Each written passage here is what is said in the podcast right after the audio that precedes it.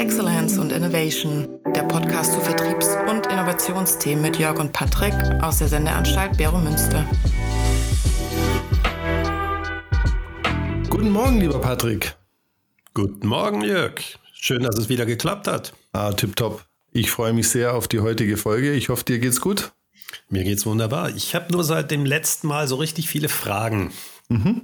Und ähm, wir haben ja ganz viel diskutiert, dass es dynamisch sein muss, wenn es äh, um Innovation, Verkauf sein muss. Was machen wir denn jetzt konkret? Ich meine, du bist ja wirklich mit den Vertrieblern draußen.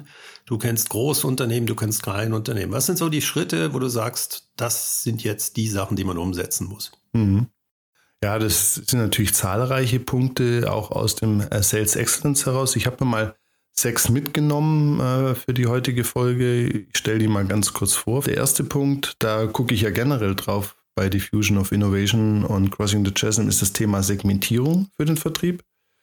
Der zweite Punkt, und ich glaube, das ist aus so den letzten beiden Folgen zwischen uns äh, sehr gut rausgekommen, diese engere Verbindung zwischen Vertrieb und Produktmanagement. Also was muss ich denn da beachten? Wie können die besser zusammenarbeiten? Also diese Silo-Welten, die ich in den Unternehmen erlebe, wie kann man die abbauen? Dann sehr operativ aus dem Vertrieb, aber nicht unwichtig ist diese realistische Erwartungshaltung. Zum einen in einem Startup, wenn die dann doch den ersten Vertriebler einstellen. Zum zweiten, wenn dann jemand sich im Großkonzern um Innovation kümmern muss, das ist ja auch nicht so dankbar. Dann eben auch so dieses ganze Thema Anpassung, was wir im letzten Podcast hatten. Wie sieht denn das aus, wenn ich mich da anpasse? Was bedeutet denn das? Ja, wenn ich einmal eine Entscheidung fälle, möchte ich die ja vielleicht auch nicht revidieren. Wann mache ich das ja dann vor allem? Dann auch das ganze Thema systematischer Vertrieb, ja, also dieses ich äh, Challenger Sales, ich, ich nehme so einen Verkaufsansatz und mit dem laufe ich dann durch. Haben wir auch gemerkt, das äh, könnte es vielleicht nicht sein. Und der letzte Punkt ist für mich ja, in welcher Verantwortung ist denn eigentlich auch äh, der Verkauf von Innovationen? Ist es originär beim, beim Vertriebschef, also beim Leitervertrieb, oder braucht es da nicht vielleicht dann doch eine andere Stelle da dazu, um einfach auch ein bisschen kritischer oder das Ganze im Sinne von Challenger Sales auch zu challengen. Das sind also für mich so die sechs Punkte, die ich gern heute mit dir zusammen besprechen wollen würde. Ja, sehr gut. Ich habe sie mir notiert und äh, auch schon gleich Fragen dazu gehabt. Sehr gut. Fang doch mal an mit Segmentierung. Wie stellst mhm. du dir das vor? Also Segmentierung, ich hatte es ja schon, äh, schon mal, wir hatten es ja schon mal besprochen. Für mich ist es äh, in, nach unserem Gespräch eine, sogar eine duale Segmentierung. Und zwar auf der einen Seite, das hattest du ja vorgestellt, ich muss als Vertriebler verstehen, wie performt mein Produkt? Ist es wirklich was? Wir hatten es ja letztens mal beim, beim Thema E-Mobility. Ist vielleicht die Innovation, die jetzt alle total begeistert in der Firma sind, ist es wirklich so wie dieses E-Auto von BMW? Ne? Ist es einfach zu früh? Und dann sofort an die Firma zurückmelden, okay Leute, das ist zwar toll und wir haben ein gewisses Potenzial, aber das wird nicht fliegen. Ne? Oder bin ich so wie bei Tesla in dem Beispiel, dass ich dann etwas später komme und dann versuche die Effizienz und Effektivität, aber vor allem die Effizienz, also im Kundenstamm die Leute zu identifizieren, die ich dann äh, am einfachsten überzeugen kann und dann diesen Bandwagon-Effekt, also diesen Nachahmer-Effekt, Weiterempfehlungseffekt, um den möglichst stark zu nutzen, dass einfach im Vertrieb da ein bisschen, ich sag mal, dass man auf einer gewissen Welle reitet und nicht mit dem Surfbrett am Strand langläuft. Ich habe mir als erstes eben auch die Frage gestellt, äh, dynamische Segmentierung. Mhm. Ja, also diese äh, einmal im Jahr eine Liste machen und die abarbeiten. Ich glaube, das äh, ist schwierig, sondern man muss auch sie anpassen. Mhm. Und das hast du ja später auch mit der deutlich engeren Verbindung vom Produktmanagement und äh, zum Produkt, weil je mhm. nach Reife habe ich äh, etwas anderes, muss ich anders vorgehen. Ja. Ähm, und die Segmentierung könnte dann eben auch sein nach eben Innovatoren, Early Adapters, wen kann ich beeinflussen auf dem Weg, aber dann immer wieder sehen, ja, kann ich den von der einen Gruppe in die andere überführen, je nachdem, was ich gelernt habe. Genau. Aber für mich ist es vor allem auch so ein Thema, wenn ich denke, was ja ein Riesenvorteil ist bei Innovationen, die fallen ja nicht vom Himmel. Ne, also viele Firmen haben ja gesagt, die brauchen ja Jahre, bis sie mit der Innovation auf den Markt kommen oder das testen können. Das heißt, ich als Vertriebler habe ja im B2B-Bereich mindestens ein bis zwei Jahre Zeit, immer wieder diese Kunden auf das Thema anzusprechen. Es gibt noch gar nichts, wir haben noch kein MVP oder irgendwas, ein Prototyp, das gibt es noch gar nicht. Aber ich als Vertriebler kann doch mindestens ein, zwei Jahre lang immer wieder mal das so als kleines Wort fallen lassen, immer wieder mal sagen, hey, nehmen wir mal, du bist ja immer im Hausbau dabei, also nehmen wir mal irgendwie so Effizienz in eurer in eurer Logistik oder wie sieht es denn aus? Wäre so ein bisschen mehr Service, ein bisschen mehr Daten über eure Produktionsprozesse? Wie findet ihr denn das? Und immer wieder so Stück für Stück das abgreifen über einen gewissen Zeitraum. Das finde ich im Vertrieb, es kostet nichts kost und wäre aus meiner Sicht einfach und hilft mir einfach später viel besser zu verstehen, wohin die Reise gehen könnte. Also du sprichst ja den Punkt auch schon an, diese äh, engere Verbindung Produktmanagement und Vertrieb. Mhm. Das ist ja schon in der Entwicklung heute absolut mhm. notwendig. Also mhm. ähm, es gibt diesen berühmten Begriff, dass man Customer Development und Produkt Development parallel machen muss. Mhm. Ja, das äh, ist einer der wichtigsten Bücher äh, aus dem Silicon Valley, ähm, Customer Development und ähm, Produktentwicklung zusammen und eben nicht erst hintereinander. Das ist auch von mhm. Steve Blanks. Und das ist das A und O, dass es eben sehr früh ansetzt. Ähm, darüber können wir dann nochmal sprechen, weil das dann wieder ein ganz anderes Feld ist. Aber der Vertrieb kommt eben nicht erst rein, wenn es ja, wenn das Produkt vollkommen fertig ist, sondern das Produkt muss hier auf ein Segment hin entwickelt werden. Und das mhm. Segment heißt nicht, ich habe das nur bitte über irgendwelche abstrakten ähm, Fragebogen oder Marktstudien entwickelt, mhm. sondern es muss sich ja wirklich mit Menschen entwickeln. Und dann gucken, dass natürlich ich diese Menschen so ausgesucht habe, dass sie dann auch repräsentativ für das Segment ist, was ich nachher bearbeiten möchte. Mhm. Absolut, also das äh, sehe ich auch, dieses Vorreinholen. Was ich jetzt einfach auch mal deine Perspektive, du, du sitzt ja äh, auch sehr, sehr viel bei Firmen und kriegst es ja auch so mit in den Workshops. Was, was, wie soll man sagen, was ich halt sehe, ist, dass diese Innovationsabteilung, Produktmanagementabteilung, die überbieten sich an Tools, Methoden, Klebewändern, da wird Schaukel in die Büros gemacht, Gummibärchen, der, der unten ist Lego wird gespielt und so, ne? Und dann komme ich, äh, dann kommt der, der, der Vertriebler zur Tür rein, ne? Und das ist auch, muss ich sagen, ein bisschen traurig auch bei meinen Studierenden oder auch wenn ich in der Praxis mit Vertrieblern spreche, wenn ich dann sage, so Design Thinking, dann ist es für die so was völlig Neues, noch nie gehört, wissen auch gar nicht, wie das geht, weil der Vertriebsleiter ja in den meisten Firmen sagt, ja, verkaufen, das lernt man halt oder das kann man oder kann man halt nicht. Also da kommt ja gar niemand auf die Idee, dass vielleicht der Vertriebler auch erstmal verstehen muss, was ist denn überhaupt Design Thinking? Also kann ich da überhaupt als Vertriebler partizipieren, wenn ich es gar nicht verstehe, was die Innovation macht?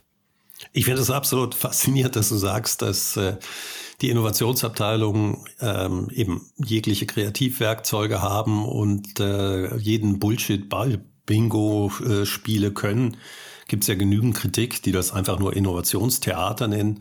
Genau. Und äh, dann wiederum der Vertrieb, der eigentlich nur rausgeschickt wird, frag nicht nach, verkauf's mir. Mhm äh, das ist ja genau der weitere Punkt, eben diese Verbindung Produktmanagement Vertrieb, weil der, wer als Vertrieb kein Interesse hat und Neugier hat, was weiterzuentwickeln, sondern nur abverkaufen, der sollte zu einer Firma gehen, die einfach fertige Produkte hat. Mhm.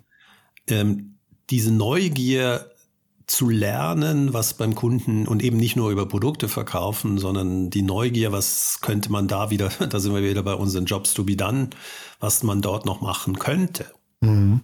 Das ist ja genau, was äh, den Vertrieb eigentlich auch spannend macht. Ja, äh, ja, aber du schiebst es, guck das ist, das ist, ja, aber das ist, das finde ich das Spannende. Du schiebst es immer auf die Neugier bzw. Kultur. Und da hatte ich ja auch schon mal einen Satz dazu gesagt, dass das für mich wirklich das Unwort des Jahrzehnts ist. Für mich ist es eher so eine Sache, auch wieder aus der Vertriebsleitung, dass ich einfach wirklich heute verstehen muss, in Gottes Namen, alle meine Vertriebler müssen in, sagen wir mal, zumindest mal verstehen, was ist Blue Ocean, Design Thinking, Business Model Canvas, das, die müssen es ja nicht machen. Also in Gottes Namen, ich will ja nicht, dass der Vertriebler jetzt die Innovation designt aber dass ich zumindest mal diese Methoden in der Firma vorstelle und meine Vertriebler, das ist ja auch nicht viel Aufwand, einen Tag im Jahr, zwei Tage im Jahr reinnehmen und sage so, guckt euch das mal bitte an, dass wenn wir dann die Meetings zusammen machen oder auch die Daten austauschen, dass wir überhaupt vom Gleichen sprechen. Also wie soll, also selbst wenn ich jetzt ein Vertriebler bin, ich bin total begeistert, ich möchte es machen, wenn die ganze Organisation, das ganze System mir so gar nichts bereitstellt, ich habe keinen Fragebogen, ich weiß, habe Angst, dass ich die falschen Fragen stelle, ich weiß nicht, wann ich die Fragen stellen soll. Ich weiß gar nicht, was ich mit dem Ergebnis machen soll. Wie, wie bringe ich das an die Innovationsabteilung? Das ist, also das dann immer zu sagen, da, wenn, wenn du interessiert bist, machst du es, bin ich ja bei dir. Ne? Also wenn ich interessiert bin und volle Dynamik, machen das manche. Aber ich will ja nicht, dass das nur manche machen, ich möchte, dass fast alle Vertriebler das machen. Also für mich gehört eben auch dazu, dass man gewisse Sachen, eben diese engere Verzahnung und das gehört auch dazu, wie sind die Denkwelten, aber auch, dass die Kollegen in der Innovationsabteilung lernen, ähm, was, wie Kunden einkaufen. Ich meine, der Vertrieb hat ja eine tiefe Einsicht in das Kaufverhalten. Ja. Das sollte ja nicht nur Abverkauf sein, sondern auch äh, gerade im B2B-Bereich ist es ja Verstehen der komplexen ähm, Buying Center. Und da, das ist auch eine, eine Hohlschuld der Innovationsabteilung. Ja, mhm. weil das ist genau dieses äh, Problem, was äh, angesprochen wird wir müssen Kunden parallel entwickeln. Mhm. Und ja, das ist nicht die Aufgabe des Vertriebs, sondern das ist die Aufgabe vom Innovationsmanagement, auf den Vertrieb zuzugehen. Dass es jetzt nicht jeder machen kann, ähm, ist auch klar. Aber dass man die Leute mitnimmt und auch, eben, ich finde es immer lustig, wenn du sagst Kultur als Bullshit. Nicht, ja. Ich sage es umgekehrt. Ähm, Kultur ist eben nicht, was ja in der HR-Abteilung geschrieben wird. Da ist jede Menge mh, auf den, äh, den Wänden sondern was mache ich? Und das ist, mhm. kann so ein Anlass sein, wo wir die Leute mitnehmen oder dass mal die Leute von der Innovationsabteilung mit rausgehen in den Vertrieb überhaupt mal sehen, wie ticken eigentlich die bisherigen Kunden. Ja, das mhm. ist echt eine Hohlschuld, weil der Vertriebler und ich nehme sie ja gerne in Schutz. Ähm, ja, die haben ein Sales-Target und was bringt genau. ihnen, wenn sie dann irgendwo mal zwei Tage äh, mit irgendwelchen netten Personen verbringen? Ja, das, mhm. das erfüllt ja nicht ihre ihre, ihre Sales-Targets und die Leute machen nun mal das, wofür sie gemessen werden. Ja, das also das Verhalten muss sich ändern mhm. und nicht irgendwelche auf die Wand geschriebene Kulturbegriffe. Mhm. Und wenn wir jetzt mal auf die Organisation eingehen, also wir sprechen natürlich, also ich habe es zumindest so noch nie erlebt in Firmen. Ich sage ja auch immer, ich habe nicht jede Firma äh, gesehen, aber deshalb auch deine Meinung zu. Was ist denn dein Ansatz oder deine Empfehlung? Sollte man da sagen, man macht jetzt einmal im Quartal einen Workshop oder ist es so eine Sache, dass man wirklich ganz konsequent das in so eine Art Stage-Gate-Prozess einbauen muss? Braucht es da auch vielleicht aus dem Vertrieb heraus so eine Art, ähm, wie nennt sich das in der Kooperationsmanagement, so ein Boundary-Spanner, Spanner, so eine Person, die dann so für den Vertrieb praktisch dann immer so das Scharnier ist zur Innovation? Was ist denn da so deine Empfehlung oder Erfahrung? Also ich mache ja nicht Projekte, die immer wiederkehren. Deswegen mhm. ähm, bin ich kein Fan von irgendwelchen festen Sachen, sondern bei uns gibt es immer einen Auftrag, dass man irgendwie spannendes Thema hat. Und es geht ja bei uns nicht ums Produkt, sondern es sind ja fast immer Geschäftsmodellfragen, das heißt Horizont zwei oder drei. Ja. Und die erste Frage, die wir uns stellen, wer im Vertrieb hat eine Ader, die eben etwas weiter geht als nur das heutige Geschäft. Also wir gehen wirklich über die Person. Wir mhm. suchen Personen, die das wollen. Mhm. Und ermöglichen ihnen dann aber auch, äh, ja, dass sie gewisse Sales Targets dann vielleicht nicht haben in dem Zeitpunkt. Vielleicht auch noch wichtig, Account Manager sind zwar auch Vertriebler, mhm. aber deren Aufgabe geht ja doch ein bisschen weiter. Mhm. Und ein Account Manager ist, gerade wenn es sehr große Accounts sind, sollte ja in der Tiefe dieses Account kennen. Mhm. Und die können dann sehr spannende Sachen reinbringen. Die größte Herausforderung ist, kennen die wirklich die Leute, die in Firmen für Innovation zuständig sind oder kennen sie eben nur die Organisation der Kunden, die eben für das heutige Produkt zuständig ist? Mhm. Genau, also das ist eben auch ein Punkt. Also oder das andere Thema ist ja, du hast ja vielleicht auch, bisschen ist auch Zufall vielleicht, aber du hast jetzt einen Vertriebler, den du so ausgewählt hast nach deinen Kriterien, der ist da begeistert aber hat dann vielleicht in seinem Kundenstamm, wenn du Pech hast, gar nicht so viele Kunden, dann hast du natürlich auch wieder so sagen. Aber jetzt wollen wir es nicht zu negativ ja, nehmen. Nehmen wir den Punkt mal auf. Also ja. da ist nicht viel dem Zufall überlassen, wenn wir Leute aussuchen. Okay. Das ist für viele etwas überraschend. Ich brauche häufig drei, vier Monate, um überhaupt das Projektteam zusammenzustellen mhm. Und das Mindset in diesem Projektteam aufzubauen. Mhm.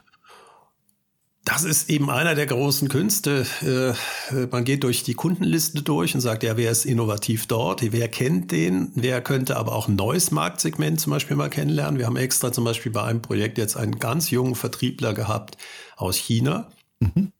Äh, ein Chinese.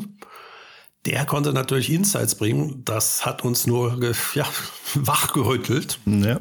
Aber der war natürlich ausgesucht, weil wir gesagt haben, ja, das ging um Kosmetikprodukte.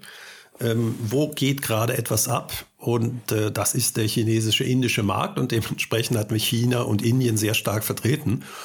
Und das war natürlich für eine Innovationsabteilung, die tiefste europäische Wurzeln hat, erstmal, wow, was passiert denn dort? Mhm. Ja, das ja, absolut, also das sehe ich auch. Aber wenn ich das so zusammenfasse, also mal so drei, es gibt ja verschiedene, aber das man einfach ein bisschen einfach zu halten, also einfach mal so einen Workshop machen und sich immer so ein bisschen updaten, Stage Gates Modell oder Boundary Spanner, dann ist es eigentlich, dass du sagst, so eher so in Richtung Boundary Spanner, ich suche mir wirklich ja. die ein, zwei, drei Leute aus dem Vertrieb an, die dafür in Frage kommen, aber jetzt so alle in so einen Stage Gates Prozess reinzuknallen und dann da auch Widerstände natürlich dann auch zu produzieren, das wäre nicht dein Ansatz. Das wäre mir zu früh. Also mhm. irgendwann kommt natürlich ein Produkt rein, dann muss ich äh, äh, sauber äh, eben die, die, Segmentierung machen, wie ich was verkaufe. An wen, da muss ich natürlich äh, auch ein Lied haben. Was wir gerne machen, ist, dass wir den Jüngeren, die wir reinnehmen, ähm, die Möglichkeit geben, sich aber auch äh, befördern zu lassen ja, durch klar. das Projekt. Also, mhm. dass wir gucken, kann dieser Vertriebler weiterdenken? Mhm. Ist der zum Beispiel als Country Manager geeignet? Mhm. Ja, und ein Country Manager äh, hat eben auch Produktmarktverantwortung. Mhm. Und das ist auch immer eine Chance, die Menschen aus ihrer Komfortzone herauszuholen, ist einfach ihnen zu sagen, hey, du hast jetzt den Job, hast du dir mal überlegt, ob du nicht weiter, also denken kannst. Mhm. Das heißt, wir sind sehr eng auch mit HR verbunden, weil das natürlich auch nachher Entwicklungschancen bietet. Mhm. Absolut, sehe ich auch so. Ja, oder auch. Ein Assessment eigentlich der Leute, mhm. ähm, überhaupt nicht als Assessment, sondern es kristallisiert sich sehr schnell raus, wenn die Innovation spannend wird, wer dann auch in dem Team ist, ähm, das voranzutreiben. Und da muss immer auch Vertrieb dabei sein, der dann wiederum in den Hauptvertrieb das hineinbringt. Mhm. Nee, also dann denke ich, das wäre so der Punkt zwei. Und das sehe ich identisch wie du. Also da das ist auch so meine Erfahrung, auch bei, bei Firmen, dass ich immer gesagt habe, macht das eben auch wieder, was haben wir beim letzten Mal besprochen, nicht zu starr, nicht eine Regel, man muss sich immer anschauen, wie sieht es in der einzelnen Firma aus. Ähm, da bin ich absolut ähm, bei dir. Und was mich wirklich mal freut, also gerade auch wieder aus gegebenem Anlass, weil ich die letzten äh, zwei Wochen wieder in so ganz vielen Kreativräumen war, würde ich gerne mal mit dir Kreativräume und den Mehrwert für die Innovationen. Das wird mal ganz sicher ein, ein wichtiger Podcast, weil irgendwie schreckt es mich inzwischen ab. Also ich bin wirklich genervt an, sorry, das ist jetzt so ein Einschub, aber wenn ich in diese Räume immer reinkomme, dass auf Knopfdruck der Mensch da drin kreativ wird, das finde ich, also, naja, gut. Ja, aber eben, da musste, sprichst du mir auch aus dem Herzen. Also Kreativität kommt nicht in einer kurzen Zeit, sondern das ist eine Grundhaltung, die man irgendwann entwickelt hat und die kann man auch am Schreibtisch entwickeln. Genau. Aber ja, nächster Podcast können wir gerne drüber machen.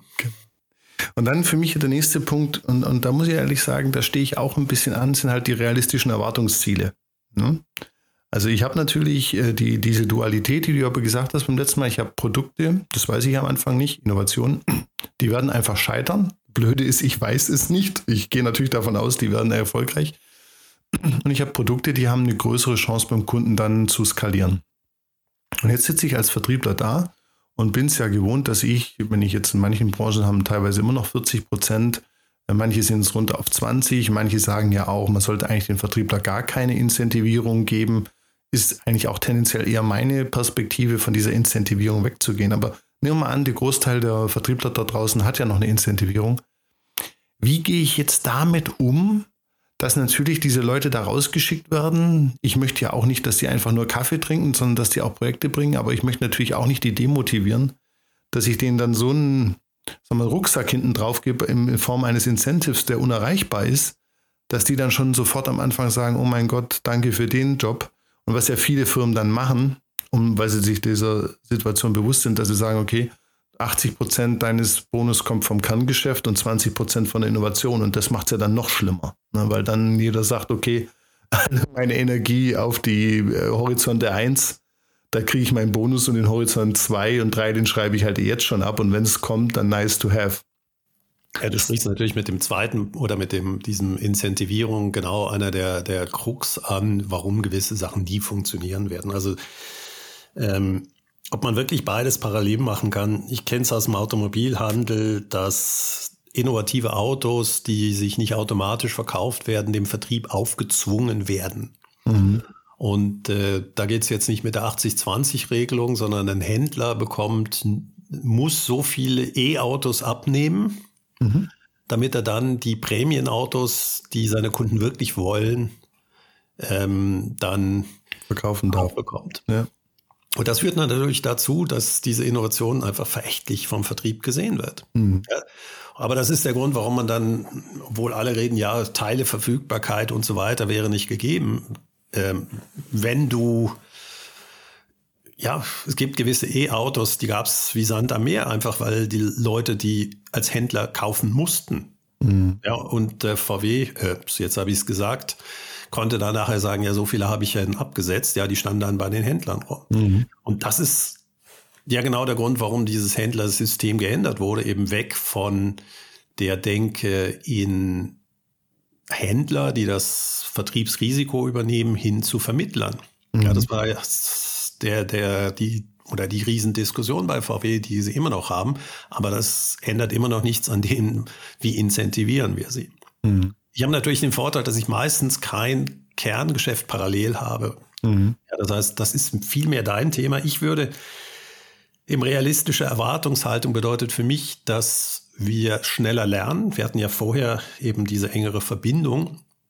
Zum Beispiel, dass jedes Mal, wenn ein Salesgespräch stattgefunden hat, man eine Art Recap. Retrospektive macht. Ja. Was hat funktioniert, was nicht und jedes Mal, wenn man ein Learning hat, das an alle weitergibt. Mhm. Ja, das kann ins Produktmanagement sein, aber der Vertrieb, ich meine, man geht mit einem unfertigen Produkt raus, man weiß nicht, wie der Kunde tickt. Das heißt, das schnellere Lernen muss im Mittelpunkt stehen. Und wenn man das incentivieren kann, und das geht eigentlich nur über die Incentivierung auf den Gesamterfolg der Firma, ähm, dann muss man das machen. Ja. ja, aber dieses schnellere Lernen ist gerade in Startups, also wenn das nicht funktioniert, kannst du das Startup einpacken.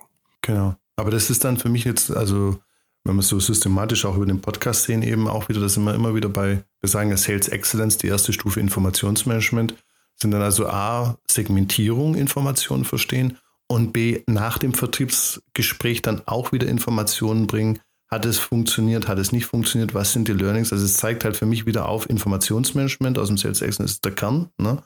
Und ich habe eben jetzt hier im Innovationsverkauf schon die zweite Stufe. Wir haben sehr viel darüber gesprochen, über die Segmentierung, also die Kunden vorab oder während dem Verkauf zu segmentieren. Aber eben auch das Lernen, ne, was hat funktioniert. Also vielleicht auch mein Verkaufsgespräch und die Unterlagen können ja nicht so gut sein. Das kann ja auch was ganz Profanes sein. Ne? Also muss ja nicht immer nur gleich ganz strategisch werden. Aber das ist für mich eben auch das Thema, ich komme eigentlich nur in eine realistische Erwartungshaltung, wenn ich einfach möglichst viele Daten oder wertvolle, nicht möglichst viele, aber wertvolle Daten habe, dass ich einfach schneller lernen kann. Jetzt sind wir schon beim vierten Punkt, nämlich Anpassung. Genau. Ich habe dazu geschrieben, Anpassung an was? Und äh, also was passe ich an, aber auch aufgrund welcher Fakten. Mhm. Fakten hast du gerade erwähnt. Genau. Aber was würdest du anpassen als vierten Punkt? Ja, für mich, also es ist natürlich Inhalte, Zielgruppe. Also wenn wir jetzt mal wieder vom Auto weggehen und sagen, wir, wir, wir gehen in die Digitalisierung rein. Ich kann ja zum Beispiel so eine App relativ schnell anpassen ne? oder kann ja die, die, die digitalen Services relativ schnell anpassen das ist jetzt nicht so mein Beispiel. Für mich ist immer, äh, weil es halt wie Vertrieb so ein bisschen das Stiefkind, das Hässliche ist, das keiner liebt, ne, ist immer das Thema Preis. Weil als ich dieses Diffusion of Innovation gelesen habe, war natürlich für mich als Vertriebler sofort die Idee, okay, am Anfang verkaufe ich das Produkt ja möglichst günstig. Man machen ja viele, warum? Was nicht viel kostet, ist ja tendenziell mal einfacher auch zu verkaufen. Ne? Und wenn ich dann über den Chasm drüber springe oder nicht oder gleich drauf gehe, dann erhöhe ich die Preise. Jetzt aus meinem Vertriebsalltag, Preiserhöhung im Vertrieb, das ist ungefähr, also da, da weiß ich gar nicht, äh, so, es gibt wenige Dinge in meinem Leben, ich möchte auch nicht zu privat sein, die äh, vielleicht doch Zahnarztbehandlung. Ne? Also das wäre bei mir so wirklich der Zahnarzttermin, äh, der in die gleiche Richtung geht. Also Preiserhöhung und Vertrieb ist auch mal ein ganz, ganz spannendes Thema. Und das ist für mich auch so die Frage, ja gut, wie, wie mache ich denn das jetzt? Also ich sage mal, ich habe ich hab mir das Ziel gesetzt, das ist ja auch so Luftikus, ich brauche 200 Kunden, jetzt habe ich 18. So sage ich jetzt, ab dem 19. Kunden erhöhe ich die Preise. Mache ich das stufentechnisch, so fluktuativ, bis 30 erhöhe ich dann. Also auch hier, wie, da, da bleiben auch vieles im Unkonkreten. Wie erhöhe ich da die Preise? Also eben, ich äh, finde Zahnarzttermine deutlich einfacher als äh, Preiserhöhung. Okay. Ich weiß nicht, was du für ein Problem im Zahnarzt hast. Ich hätte da ein paar gute, die wissen, äh, dass das nicht schmerzhaft ist. Ja. Preiserhöhung, ich weiß nicht, warum man mit einem tiefen Preis reinkommt. Am Anfang ist vielleicht, also was ich gemerkt habe, dass eigentlich auch Kunden sich schon bedanken, wenn sie ganz früh dabei sind, weil sie einen Wettbewerbsvorteil haben können. Eigentlich mhm. haben am Anfang die Kunden eine relativ hohe Zahlungsbereitschaft, mhm. wenn sie dafür auch Beratung bekommen. Und das erste Vertriebsgespräch ist ja Consultative Selling. Also du musst ja denen irgendeinen Wettbewerbsvorteil vermitteln. Und eigentlich hast du später, wenn der Markt sich entwickelt, eigentlich viel mehr Wettbewerber und dann musst du mit dem Preis eher runtergehen. Mhm. Aber der erste Kunde, der entscheidet nicht aufgrund des Preises, also nicht bei einem innovativen Produkt. Mhm. Also das, sondern da geht es um andere äh, Faktoren, wo der Preis immer einer drin ist. Ähm, ich finde es interessant, dass Tesla jetzt am Anfang konnten sie gar nicht über den Preis gehen. Wie denn auch? Weil äh, sie hatten ja keine Skaleneffekte, wussten nicht, wie man ein Auto zusammenschraubt. Das heißt, das war verdammt teuer. Mhm. Auch in der Herstellung. Und jetzt haben sie ihre Gigafactories, haben ganz viel Know-how aus Europa dazu genommen, wie man Autos äh, baut. Und jetzt senken sie die Preise. Ob das sinnvoll ist oder nicht, möchte ich, möchte ich nicht beurteilen. Aber jetzt können sie äh, diese Preissenkung machen. Und ich erinnere mich noch an ähm, den Gründer von Sony, der, als er ein neues Produkt hatte, sehr spannend den Preis gesetzt hat. Nämlich er hat den Preis gesetzt, das ging damals um Transistorradio. Und da war genau der Kunde wollte sagen, ja, ich bin ja der erste einen guten Preis. Und mhm. da sagt er, wissen Sie was, hier ist eine U-Kurve. Und ich zeige Ihnen, wenn Sie so viel Stück abnehmen, dann haben Sie den Preis. Und äh, wenn Sie so viel abnehmen, haben Sie den Preis. Ja. Weil wenn ich eben eine geringe Stückzahl habe, dann ist es teuer in der Herstellung. Und dann lachte der andere Kunde und sagte, ja, okay, jetzt äh, verstehe ich das. Äh, also ich nehme so viel ab, weil dann ist der Preis tief. Mhm. Und dann fragt er, ja, warum geht hinten der Preis dann wieder hoch? Ähm, wenn ich mehr abnehmen würde, sagt ja, muss ich eine neue Fabrik bauen. Mhm, genau. Und das war interessant, das kann man eben am Anfang auch mit Kunden machen und ihnen klipp und klar sagen, also ich kann noch keine Skaleneffekte, aber du musst mindestens so viel abnehmen, damit äh, wir das mal entwickeln. Mhm. Ja, das äh, habe ich bei Softwareherstellern gehabt, die gesagt haben, ja, ich muss mindestens vier Pilotkunden haben, die mal, mit denen muss ich so viel Umsatz machen, weil dann habe ich für 50 Prozent der Entwicklungskosten gedeckt. Mhm. Ja, also man kann ja sehr früh dann auch in äh, solche Diskussionen gehen. Okay, also dann nehmen wir mal als ein Takeaway, und da bin ich absolut auch bei dir, äh, nicht am Anfang mit dem Preis runter. Und dann kann ich auch schauen, habe ich eine Skin oder Penetrationsstrategie vom Preis, ähm, das ist ja dann jetzt nicht das Thema. Okay, sagen wir mal, Preis schieben wir außen vor, das äh, lassen wir nicht. Wie, wie sieht es denn bei dir jetzt auch mit Inhalten aus? Also wir haben ja auch gesagt, Bedürfnisse. Die, eine Sache ist ja auch, diese Zielgruppen mögen ja auch andere Bedürfnisse haben. Wie, wie mache ich das jetzt dann wieder? Ich habe wieder 200 Kunden, ich habe 18 verkauft. Ändere ich jetzt die Botschaften? Mache die Webseite anders? Du hast ja gesagt, auf dem Event kommen da andere Sachen. Am Anfang sage ich, das Ding fliegt und ist cool und dann komme ich mit dem mehr so TCO-Argumenten, du sparst Geld damit, es ist sicher. Also ja, das ist äh, die, die, unterschiedlichen Segmente brauchen andere Ansprache. Mhm. Im Web machen wir es ja so, dass gewisse Ideen so kurz gepitcht werden und dann schreibt man, wir haben das Produkt nicht, aber hier kannst du mal deine E-Mail hinterlassen, also die mhm. berühmte Landingpage. Ja. Ähm, da kann ich die Innovatoren mit einsammeln und das ist ja ein Beispiel, wie man sich andauernd anpasst. Also die mhm. Kommunikation, ähm, eben auch diese enge Verbindung Produktmanagement, Vertrieb, das ist ja genau der Punkt, dass wir schneller lernen können. Mhm. Jetzt am Anfang eben, das ist das Faszinierende an der Digitalisierung. Da kann man mehrere Landingpages machen, um zu gucken, was überhaupt funktioniert. Das ist natürlich nicht klassische Vertriebsaufgabe, aber da merkt man, das kann man am Anfang Produktmanagement, Vertrieb und CEO. Ich meine, wie viele Mitarbeiter hat man denn? Ja, die machen eigentlich fast alles. Ähm, und am Anfang sind die Kunden ja auch bereit, viel mehr mitzumachen und zu lernen. Mhm. Ja, weil sie müssen ja lernen, wie das Produkt verwendet wird und später baut sich gewisses Know-how auf. Dann gibt es Partner, die das haben. Ja, du merkst, ich habe schon ganz viele andere Bereiche des Geschäftsmodells angesprochen, die sich eben anpassen müssen. Absolut. Ja, am Anfang, wenn ich, wenn ich ein Softwareprodukt habe, dann muss ich das selber implementieren, weil es A als Produkt noch nicht fertig ist. Ähm, ich habe noch keine Implementierungsprozesse. Ich habe noch nicht äh, Tools entwickelt, die den Kunden unterstützen.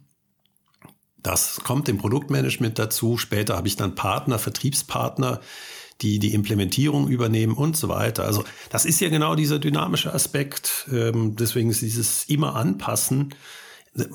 Ich, ich verstehe wahrscheinlich die andere Welt überhaupt nicht, weil ich noch nie im Unternehmen gearbeitet habe, was sich nicht oder was, was etwas hatte, was sie zehn Jahre das Gleiche verkauft haben. Mhm, genau, das ist, das sind immer diese, diese beiden Perspektiven drauf. Ne? Das, ist genau das, wie du sagst, dieser Widerspruch. Und ich habe es halt oftmals mit Firmen, die dann innovativ sein wollen oder sollen oder müssen können.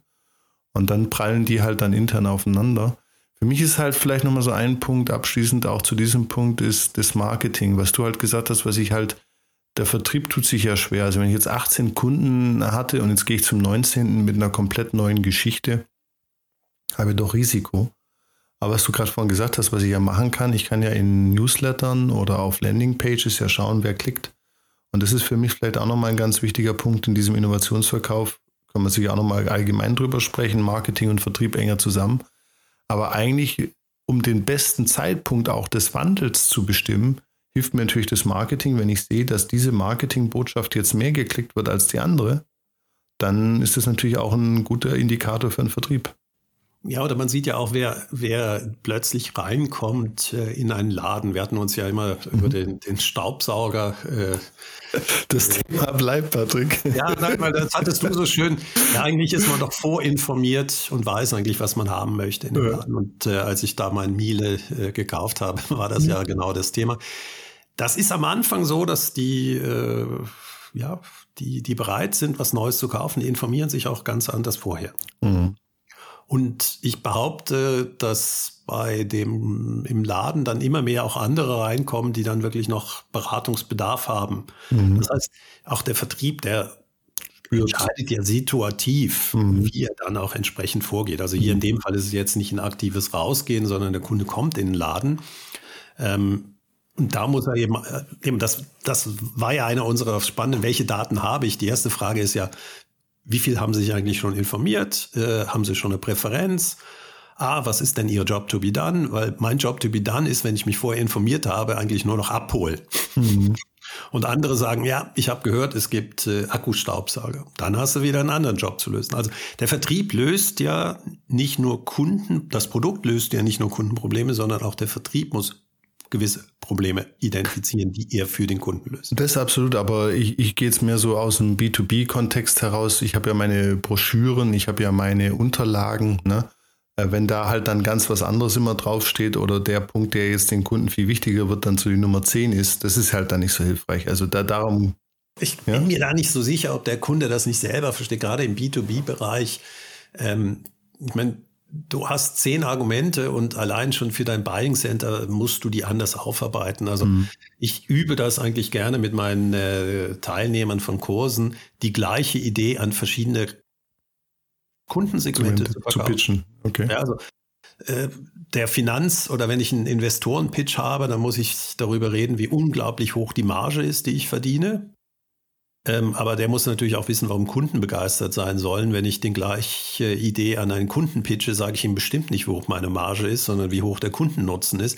Das sind wir ja das ist ja eigentlich das große Spiel, dass ich weiß, welche Message ich vorbereiten muss und der Kunde widerspricht dem nicht, sondern es gibt ja in der, Entscheidungspsychologie diesen Give me one mm -hmm, reason. Ja? ja? Leute brauchen einen und den musst du wieder betonen und in der Broschüre, ja, musst du nicht vielleicht für jeden haben. Ich meine, ist eine Broschüre entscheidend oder ist die nee, ich jetzt Vorbereitung, nur dass die Leute die Broschüre sehen, ach, ah, da, genau der Punkt war das. Ja, ja. Der eine verkauft Security, ähm, der andere, äh, dass er mehr verkaufen kann. Solange die sich nicht widersprechen, die Punkte, und deswegen sind wir ja wieder bei dem Punkt, äh, ich bin ja kein Produktentwickler, sondern Geschäftsmodellentwickler. Und da ist ja genau die Kunst, dass alles aufeinander abgestimmt Stimmt ist. Nee, absolut.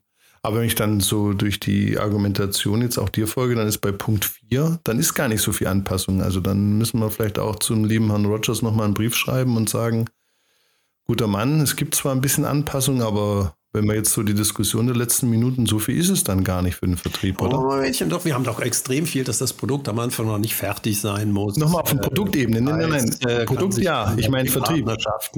Ich meine aber Vertrieb.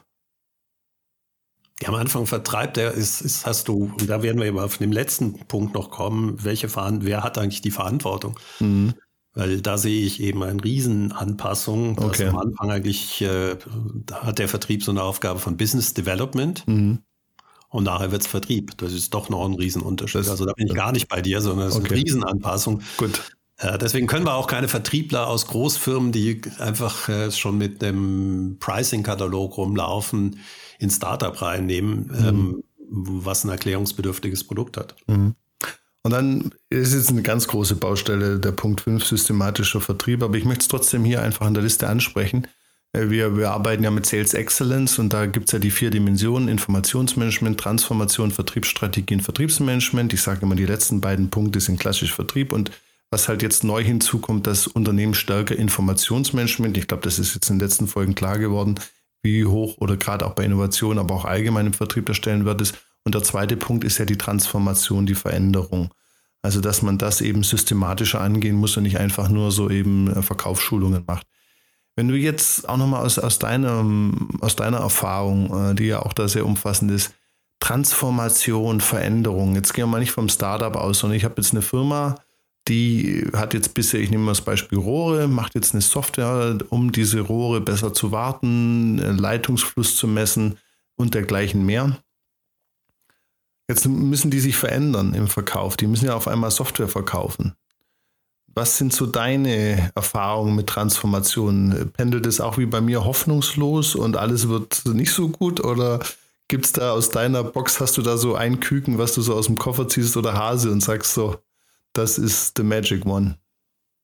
Also ich bin ja kein systemischer Verkäufer oder systematischer ja. Verkäufer. Das bist bitte, das ist bei dir das dein ja. Was äh, immer hilft, ist ein System zu haben, wo die Leute sehen, was sich verändern muss. Mhm. Und das ist bei mir natürlich das Denken in Geschäftsmodellen. Mhm. Ähm, das Kästchenvertrieb, das würde ich dir dann gerne überlassen. Mhm.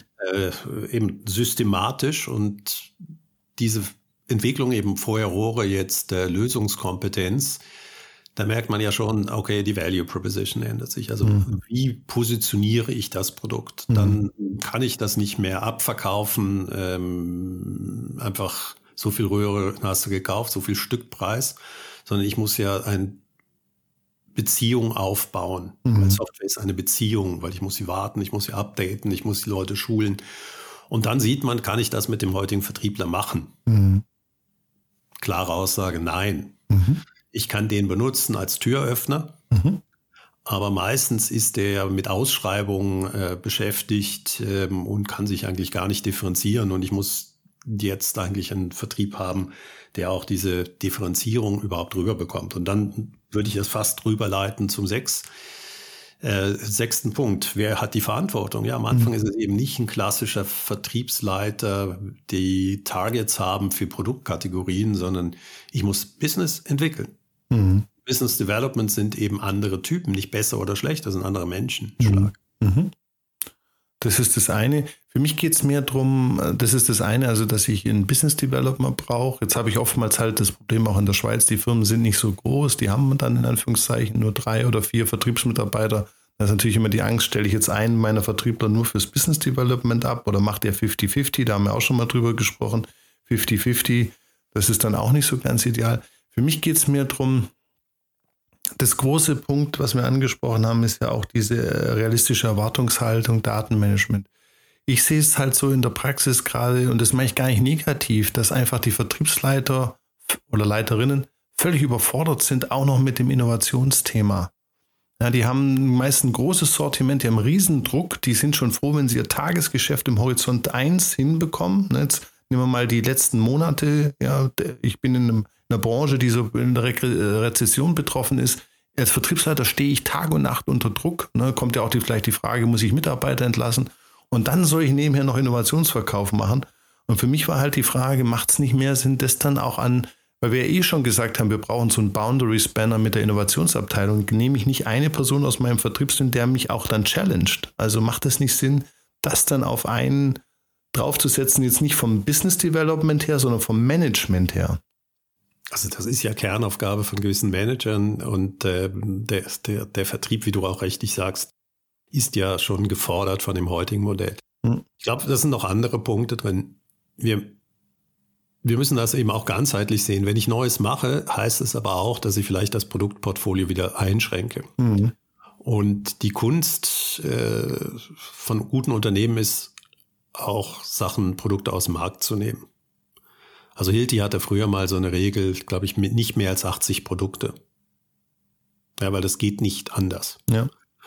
Und da merkt man wieder, wie das eben zusammenhängt äh, im strategischen Management. Wenn ich was Neues mache, muss ich Altes aufgeben. Mhm. Ähm, weil es eben auch, der Vertrieb ist nicht überfordert, weil er dumm ist, sondern weil einfach viel zu viele Optionen da sind. Ich meine, ich habe kauf jetzt ein Waschbecken ein. Ähm, wie schlecht die Tools sind, die unglaublichen 24.000 Artikel, die da in dem Katalog sind, äh, für mich runterzukochen. Ja, das heißt also auch, das ist ja nicht unser Thema hier, sondern wie bekommt der Kunde eigentlich aus dem heutigen Geschäft schon das Richtige? Mhm. Ja, und das müssten wir ja schon mit Daten und hinterlegen.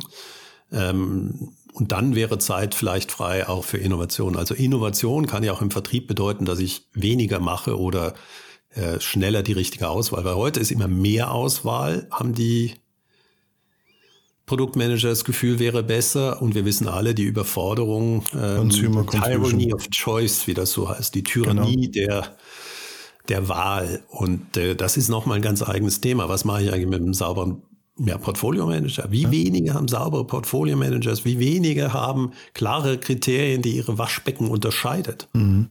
Ja, ich gehe sogar, das können wir, wird hier auch nochmal eine Podcast-Folge. Ich bin ja großer Fan vom Blue Ocean Modell. Nicht, weil es jetzt so Rockets sind, ja nur vier Felder. Aber was ich halt da schön finde, ist, dass halt in den meisten Modellen gar nicht das Thema kommt, was schalten wir eigentlich ab? Und ich gehe als Berater immer hin und sage im ersten Workshop, machen wir mal die Übung. Jetzt schreibt mal jeder in seinem Job auf, was er nicht mehr macht ab morgen. Und das fällt den Menschen brutal schwer. Das ist auch ein Schock. Also im Verkauf sage ich das. Ich habe das schon mal im Verkauf gemacht und muss sagen, großer Fehler. Das Projekt habe ich nicht bekommen. Also die Leute haben, die haben mich äh, völlig entsetzt angeschaut, als ich mit der Idee im, im Vertriebsgespräch kam. Aber für mich ist es inzwischen, wie du schon sagst, also das, das Runterfahren, das Reduzieren. Aber jetzt nochmal mein Ausgangspunkt, der Punkt 6 ist ja, wer steuert das? Wer steuert das im Vertrieb?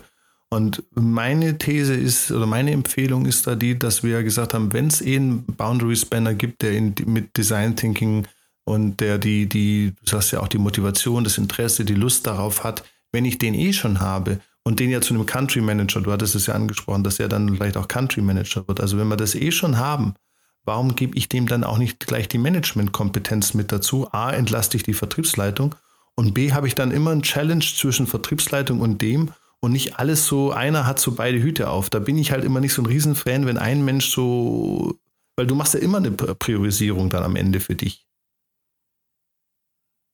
Also ich finde find das richtig, äh, dass, dass wir nicht alles den, den Leuten auf, auf ihren Karren laden, ähm, sondern vieles ist ja auch Geschäftsentwicklung. Es ist ja immer die Frage, ist das Produkt einfach nur eine Erweiterung des Portfolios, also ist es Horizont 1 ähm, da kann ich ganz andere Sachen machen. Ich muss einfach immer einen guten Kontakt haben. Ich habe jetzt mehrere Kunden gehabt, wo ich äh, so eine Art Zweitberater war. Ein Berater hatte den Lead, weil er aus der Branche kam. Und dort haben wir dann neue Geschäftsfelder entwickelt mit eben Kreativtechniken, aber eben vom Vertriebsleiter bis zum CEO, bis zum Produktionsleiter, alle drin. Mhm. Und der Kollege ist jetzt dort für zwei Jahre der Business Developer. Mhm. Und da er aus der Branche kommt, hat er seine eigenen Innovationsnetzwerke.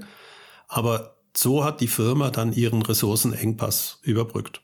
Und da er bekannt ist in der Branche, ähm, dass er solche Sachen hochziehen kann, ähm, hat weder die Kunden damit ein Problem, noch haben die äh, Mitarbeiter ein Problem, weil sie wissen, der entlastet uns und wenn es gut läuft, haben wir ein neues Geschäftsfeld. Und da ist der nächste Punkt, er hat auch überhaupt kein Interesse, wenn es dann systematischen Vertrieb wieder geben wird. Das ist nicht mehr seine Welt. Mhm. Und nicht, weil er das nicht könnte, weil er einen anderen Menschenschlag braucht. Mhm. Und das ist auch noch wichtig. Unternehmen, du hast diesen Wandel so ein bisschen klein geredet oder Anpassung. Je nachdem, wie weit sich ein Produkt durchsetzt, durchleidet ein Unternehmen Krisen, weil sie aus einer Ad-Hoc-Organisation, die wir am Anfang, jeder macht alles, immer arbeitsteiliger wird. Mhm. Und das Gleiche ist, eine Organisation muss auch wiederum komplett anders aussehen, wenn sie zum Beispiel in einem Markt ist, der aktiv schrumpft. Der kann immer noch hochprofitabel sein, aber der Vertrieb hat eine ganz andere Aufgabe. Also eine, ich hatte mal solch einen Markt, der war wunderbar, das war der beleghafte Zahlungsverkehr. Ja, da wissen wir alle, der schrumpft. Mhm. Ja, das war vor 15, 10 Jahren. Der Vertrieb ist eigentlich nur noch damit beschäftigt, die, die Leichen, äh, also die Kleinstbestände, die andere Banken noch hatten, einzusammeln. Ja, das ist kein Wachstumscase im Sinne von der ja. Markt wächst, sondern du löst einfach für anderes Problem. Und das ist natürlich wieder auch dein Unwort, eine Kultur, äh, die auf dieses Abbauen beschäftigt ist. Und die beste Organisation, die ich erlebt habe, die hatte sogar ein klares Ziel, dass sie sich auflöst. Mhm. Das war der Alpentransit. Mhm. Nämlich als der Gotthard-Basistunnel fertig war, wurde diese Organisation aufgelöst. Mhm. Und da war natürlich genau die Frage, und das war die Arbeit, wie muss sich das Geschäftsmodell entwickeln, dass Leute auch noch die letzten sechs Monate bleiben. Absolut. Ja, also da muss ja dann so Sachen wie dokumentiert werden, abgewickelt werden und so weiter. Und das war ein anderer Menschenschlag. Ähm, das heißt also, wer hat welche Verantwortung, hängt extrem davon ab, in welcher Phase und welcher Innovation du bist. Also auch hier sehen wir wieder abschließend, es kommt immer darauf an, es gibt also nicht das eine Rezept, sondern man muss sich da anpassen. Vielen lieben Dank, Patrick. Das ich waren wieder äh, spannende Themen. Ich hoffe, die sechs Punkte da draußen bringen weiter. Ein bisschen Ausblick auf die nächsten Podcasts, die da kommen. Freue ich mich sehr. Und zwar starten wir beim nächsten Mal mit dem Thema Co-Creation. Weil du hattest es ja schon mal angesprochen, Consultative Selling. Ich unterscheide es ja, Consultative Selling ist die Beratung von dem, was ich da habe. Ne? Und Co-Creation ist für mich, wenn ich wirklich anfange mit dem Kunden auf der grünen Wiese was zu entwickeln. Jetzt ist immer die Frage, was ist grüne Wiese? Aber gerade wenn ich halt aus, aus der Softwarewelt komme, habe ich natürlich eine größere Flexibilität, Sachen wirklich mit dem Kunden von Scratch zu entwickeln. Ich habe gerade aktuell äh, letzte Woche einen Kunden gehabt, die haben so eine Kundendatenbank, die haben die wirklich individuell zusammenprogrammiert. Und das ist natürlich ein Riesenunterschied, wenn ich so äh, sage, ich, ich möchte mir mein eigenes CRM programmieren, als wenn ich jetzt zwischen Salesforce, Microsoft irgendwie was wählen muss. Und äh, da finde ich eben ganz spannend, was bedeutet das für den Verkauf, wenn der eben nicht nur berät und sagt, Microsoft ist besser als Salesforce, sondern wirklich, der wirklich hingehen muss und das mit dem Kunden mehr oder weniger auf der grünen Wiese entwickelt. Sehr spannend. Auch da wieder die Frage, will ich bestehende Kunden haben, neue Kundensegmente? Das genau. werden wir dann beim nächsten Mal besprechen. Perfekt. Ich, ich danke dir. Ich danke dir, Patrick, und wünsche dir einen schönen Tag. Bis dann. Also, bis dann. Ciao. Ciao. Eine Produktion von Customers X und Fluid Minds im Auftrag des Center for Sales und Retail der Hochschule für Wirtschaft Zürich.